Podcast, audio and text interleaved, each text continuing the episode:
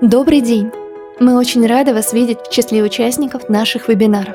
Сегодня спикером вебинара на тему «Колики. Мифы и факты» будет Валерия Андреева, врач-неонатолог, реаниматолог и анестезиолог. Валерия – практикующий врач перинатального центра, а также специалист, ведущий консультации в нашем сервисе для молодых родителей «Мамс Чат». Здравствуйте, меня зовут Валерия Андреева. Я врач-неонатолог и консультант Мамс Чат. А сегодня мы с вами поговорим про тему животиков, а, которые очень часто беспокоят а, детей и очень пугают родителей. И попробуем немножко разобраться в этом вопросе. Часто молодые родители боятся всего, что связано с животиком у ребенка, особенно колик. Иногда уже в подарках для новорожденного можно увидеть разные препараты или услышать от подруг – что скоро начнутся колики и нужно купить вот это. Неужели правда все столкнутся с коликами? Конечно, нет. А, по статистике колики встречаются от 5 до 40% детей. Такой большой разброс 5 и 40 связан с тем, что разные критерии определения понятия колик и э, разный сбор данных. Они по-разному собираются, поэтому и э, мы получаем разный процент на выходе. Почему же мы тогда слышим чуть не от каждого первого? У нас колики. Во многом это связано с тем, как сами родители э, воспринимают плач ребенка. Дело в том, что дети плачут, и это совершенно нормально. Здоровый ребенок плачет в среднем суммарно около трех часов в сутки. И это нормально. А, есть еще требовательные дети, которые плачут до 5 часов в сутки. А, и это тоже абсолютно нормально. А, конечно, родители пытаются найти причину для такого беспокойного поведения, для плача ребенка, и поэтому очень часто все списывается на колики, ну потому что так просто проще, да, вот это колики, и поэтому ребенок плачет. Как вообще понять, почему плачет ребенок? Поначалу это действительно трудно, потому что, по сути, плач – это единственный способ для ребенка общаться со взрослым. И какой бы дискомфорт малыш не испытывал, он всегда будет плакать.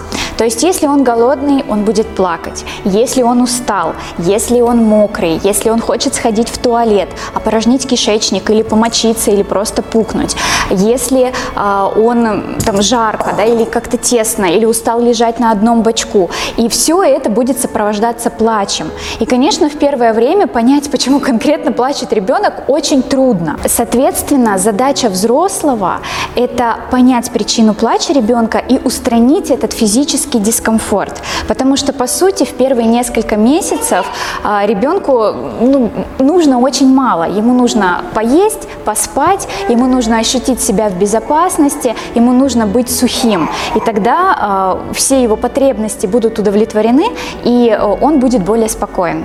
О чем еще может говорить плач? Об этом можно э, задуматься, когда плач очень интенсивный, продолжительный, э, когда, то есть суммарно, да, он больше 3-5 часов в сутки, когда он приступообразный, то есть, например, начинается в одно и то же время и э, резко начинается и резко заканчивается. Вот тогда мы можем говорить о том, что плач – это сигнал о чем-то другом. Что же делать в этих случаях? В первую очередь нужно обратиться к врачу для осмотра ребенка. А, и желательно при этом вести дневник плача, то есть отмечать, когда ребенок начинает плакать, в какое время, в каких условиях. Иногда дети, например, плачут, там мамы отмечают, что после каждого кормления или в определенное время начинается этот плач. Сколько плач продолжается, какие вы используете способы помочь, когда ребенок успокаивается, как он выглядит во время плача, как ведет себя после. То есть отмечать все нюансы. Это э, значительно облегчает врачу э, постановку диагноза, да, то есть уже по, по тому, как описан плач, уже можно о многом судить. Почему необходимо также обратиться к доктору? Потому что есть много состояний, а, именно болезней, которые сопровождаются безутешным плачем ребенка. Например, стоматиты, молочница, короткая уздечка языка, а, например, пеленочный дерматит, а, острый живот, боль в ухе и так далее. Да? То есть их огромное количество, поэтому в первую очередь нужно убедиться в том, что ребенок здоров. Список внушительный но мы пока не слышали слова «колики». Когда же говорят о них? Колику диагностируют а, по, а, используя правило трех. когда ребенок плачет не меньше трех часов в день, больше трех дней в неделю и более трех в неделю. При этом, э, как может выглядеть этот приступ? То есть он начинается обычно в определенное время и э, резко, и резко заканчивается. Ребенок может в этот момент, плача, корчиться, поджимать ножки к животику, гримасничать. То есть кажется, что ему очень больно, и вот его прямо явно что-то беспокоит. А, и вообще, э, если говорить о диагнозе колик, то его ставят только тогда, когда убедились, что ребенок а, здоров по всем органам и системам и растет развивается по возрасту. Что делать, если это все же колики? Лечение колик начинается в первую очередь с разъяснения родителям причин данного состояния и развеивания мифов по поводу этого состояния. А, дело в том, что ребенок здоров, и это очень важно понять. Колики не причиняют ему вреда ни в момент, когда он интенсивно, безутешно плачет, ни в последствии. Это тоже важно понимать. Ребенок при коликах плачет не потому, что родители делают что-то не так, не потому, что они его неправильно кормят или неправильно за ним ухаживают. И плачет он не потому, что ему больно. Это тоже важно донести до родителей. Но почему? Должна же быть причина. Дело в том, что достоверно причина колик неизвестна до сих пор. Есть разные теории, а, которые рассматривают эту проблему с разных сторон, но единственной причиной колик, к сожалению, вот пока она не выяснена. Садись. Достоверно известно, что пик плача у детей приходится на возраст 6 недель, то есть это где-то полтора месяца, полтора-два месяца. Затем постепенно к трем месяцам интенсивность плача уменьшается, и, э, собственно, колика, она тоже проходит у детей в возрасте 3-4 месяцев. Также э, есть исследования о том, что период колик существует не только у человека, но и у других млекопитающих, что позволяет говорить о том, что это один из этапов развития э, человека в том числе. Да? И э, интересные есть исследования о том, что э, даже само по себе информирование родителей о коликах, об их причинах, о способах помочь, о сроках, когда это все проходит, способствует уменьшению выраженности симптомов у детей в два раза. Это должно успокоить родителей. Но как успокоить ребенка? Поскольку причина колик неизвестна, то значит единственного верного способа помочь, который 100% поможет всем детям, у, которые, у которых случаются колики, их просто нет. А, это тоже важно понимать. Поэтому задача родителей а, использовать безопасные, это ключевое слово, безопасные способы помочь ребенку. Способов таких масса, и они могут использоваться в разных комбинациях. Обязательно что-то да сработает. То есть это, например, по сути мы создаем условия для ребенка, которые были внутриутробно. То есть темно, тепло, тихо, движение и белый шум. То есть все способы, они направлены на это.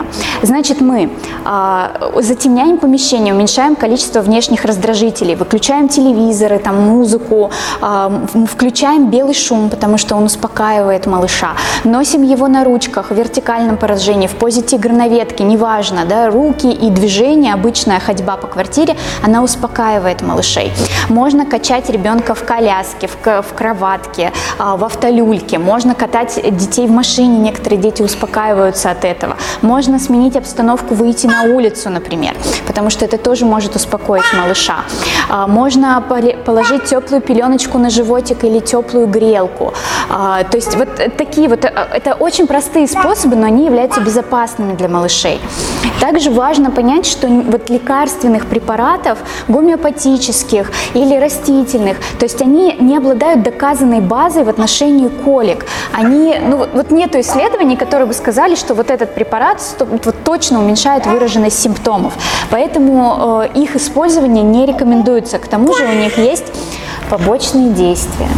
И, конечно, родителям важно отдыхать, потому что период колик, он очень непростой психологически, когда дети плачут много и долго, родители очень устают, поэтому важно и чередовать друг друга, важно привлекать других людей к, других людей к помощи, просить об этой помощи, в этом нет ничего страшного, ничего зазорного, иметь хотя бы какой-то маленький промежуточек времени, когда вы можете а, побыть одна, то есть там, погулять, да, или принять душ в одиночестве для того, чтобы а, немножко сбросить и свое напряжение в том числе и успокоиться. И никогда, ни в коем случае, если у вас накатывает уже бессилие, злость а, на то, что происходит, да, то есть желание, чтобы ребенок успокоился, вы чувствуете, что поднимаются разные эмоции, никогда, ни в коем случае не трясите ребенка, лучше просто положите его в, там, в кроватку, да, в какое-то безопасное место, пусть он поплачет 5 минут, а вы в этот момент выйдете, выдохните, выпьете воды, может быть, откроете окно, проветрите, проветрите помещение, умойте э, лицо водой, э, потому что главное успокоиться, потому что тряска очень сильно может навредить малышу. Поэтому главное, да, чтобы вот агрессивных действий не было. В первую очередь родители должны быть спокойными. Хорошо. Думаю, с коликами нам стало яснее.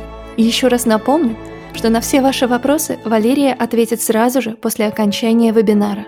Мы с вами знаем, что многих родителей часто беспокоит, когда ребенок кряхтит и тужится, может даже плакать перед тем, как сходить в туалет. Что это такое? Это то, что часто путают с коликами. А, это называется по-другому. Это синдром кряхтящего младенца или а, младенческой дисхизии. Почему это возникает? Оно возникает потому, что ребенку для опорожнения кишечника, а, для того, чтобы сходить в туалет, э, то есть опорожнить кишечник именно покакать, да, для того, чтобы помочиться или даже а, просто пукнуть, а, ему нужно совершить два разнонаправленных процесса. С одной стороны, ему нужно расслабить промежность, расслабить сфинктеры для того, чтобы выпустить это все содержимое. А с другой стороны, ему нужно повысить внутрибрюшное давление, напрячь живот. И э, э, какое-то время ребенку делать это трудно, он должен это научиться координировать вот эти два процесса. А, поэтому он помогает себе всеми возможными способами. Он кричит, он задирает ноги, он тужится, он э, краснеет, ворочается сбоку на бочок. И это помогает напрячь живот, увеличить внутрибрюшное давление и расслабить мышцы промежности. И, как правило, как только мышцы расслабились, ребенок сделает все, ради чего он прилагает столько усилий, и он успокаивается. Это как раз такое классическое проявление младенчества младенческой дисхизии. Сколько времени нужно, чтобы научиться контролировать процесс? Пик младенческой дисхизии приходится на возраст 2-3 месяца, затем постепенно вот эти проявления начинают угасать и к 9 месяцам уже сходят на нет. И важно понять, что ускорить этот процесс э, самообучения ребенка мы никак не можем. Ну, нет у нас таких никаких способов. Ребенок учится этому самостоятельно. Мы можем только помогать. А помогать физическими способами. Какими? Регулярно, систематически выкладывать ребенка на живот в течение дня во время бодрствования. А мы можем делать массаж животика по часовой стрелке вокруг пупка с легким надавливанием. Мы можем приводить ножки ему к животику, особенно в тот момент, когда он тужится, да, чтобы помочь. Можем э, делать ножками движения по типу велосипед. Также, э, ну, то есть это те способы, которые доказанно облегчают э, состояние ребенка при младенческой дисхизии и помогают ему сходить в туалет. А, итак, как выполнять э, массаж животика? Э, ребенка мы кладем на жесткую ровную поверхность, удобную, да, э, оголяем ему животик, находим пупок, да, и э, теплой ладошкой совершаем поглаживающие движения вокруг пупка по часовой стрелке. А почему именно по часовой стрелке? Потому что так у нас идет движение газов и движение стула, кишечного содержимого по кишечнику. Мы делаем несколько круговых движений, то есть сильно там что-то мять, это не обязательно, достаточно легких движений. И затем берем ножки и приводим их к животику. Разгибаем и приводим. У малышей э, в ножках э, бывает гипертонус, то есть их может быть трудно разогнуть. Это нормально, тут насильно ничего разгибать не надо. Главное совершать сами движения. И еще можно вот таким способом совершать массажные движения животика. Ну и вот подобные мероприятия можно выполнять регулярно в течение дня. Можно ли использовать вспомогательные средства, например, газоотводные трубочки – а, да, конечно, у мам возникает а, порой желание помочь своему ребенку, не ждать, пока он справится самостоятельно, а, например, поставить какую-то свечку, клизмочку или газоотводную трубку. А, но, конечно, ну, такие способы, они приемлемы изредка. Если вы понимаете, что ребенок уже слишком долго тужится, то есть проходит там 30-40 минут, а он все никак, вот он кричит, плачет, тогда да, ему можно помочь. Но систематически и регулярно делать это ежедневно, несколько раз в день не стоит. Все же ребенок должен научиться управлять своими процессами самостоятельно. И здесь э, действительно важна именно системность и регулярность в выполнении физических способов помочь. Мы знаем, как непросто приходится молодой маме. Вопросов много, ответы противоречивы, а времени на изучение часто не хватает. Именно для этого мы собрали основные темы материнства и объединили их в одном сервисе – мы надеемся, что эта информация будет полезна для вас и даст понимание происходящим процессам. Желаем вам счастливого и спокойного родительства. Присоединяйтесь к нам. До новых встреч!